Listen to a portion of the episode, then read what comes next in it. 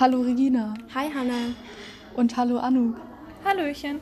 Und auch euch, liebe Zuhörer, begrüßen wir zu einer neuen Folge des Podcasts Jugendliche und deutsche Gedichte.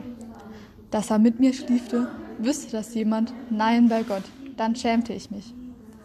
Das sind drei Verse aus dem Gedicht Unter der Linden. Und original hat das Ganze dann etwa so geklungen. Dass er bi mir läge, wer sitzt ihr nun an Wellen, gut, so schamt ich mich. Was ist das denn für eine Sprache? Das klingt ein bisschen wie Niederländisch, oder?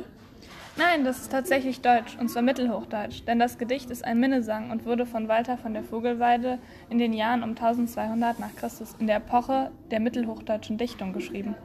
Das Gedicht handelt von einer jungen Frau, welche einen Liebesakt mit einer männlichen Person eines anderen Standes mit großer Intensität und Genauigkeit beschreibt.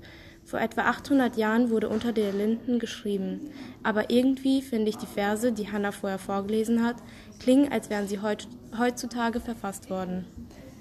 In der Tat, es ist heute wirklich noch der Fall, dass man sich schämt oder Angst hat, von der Gesellschaft nicht akzeptiert zu werden, zum Beispiel auch aufgrund der Partnerwahl.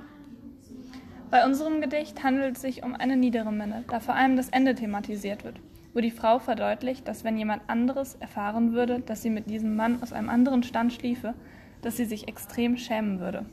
Dazu muss man sagen, dass es damals absolut undenkbar und von der Gesellschaft überhaupt nicht akzeptiert wurde, eine Affäre zu haben. Und das dann auch noch zum Beispiel zwischen einem Bauer und einem Adeligen ging überhaupt nicht. Weiß man dann, wer in unserem Fall adelig ist? Also ist es der Mann oder ist es die Frau?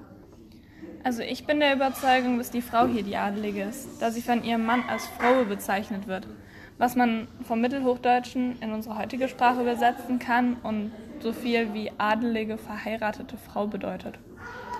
Dann hätten wir das ja schon mal geklärt. Aber das Gedicht erscheint mir eigentlich fröhlich, weil die Frau verdeutlicht ja immer wieder, wie sehr sie den Mann liebt und sie beschreibt auch diese Liebkosungen, wie zum Beispiel in Zeile 13 und bis 15. Da sagt sie, ob er mich geküsst hat, wohl tausendmal. Tandara Day, seht, wie rot mein Mund geworden ist. Sie wiederholt auch immer wieder die, den melodischen Ausruf Tandara Day, was wie ein Vogelgesang einer Nacht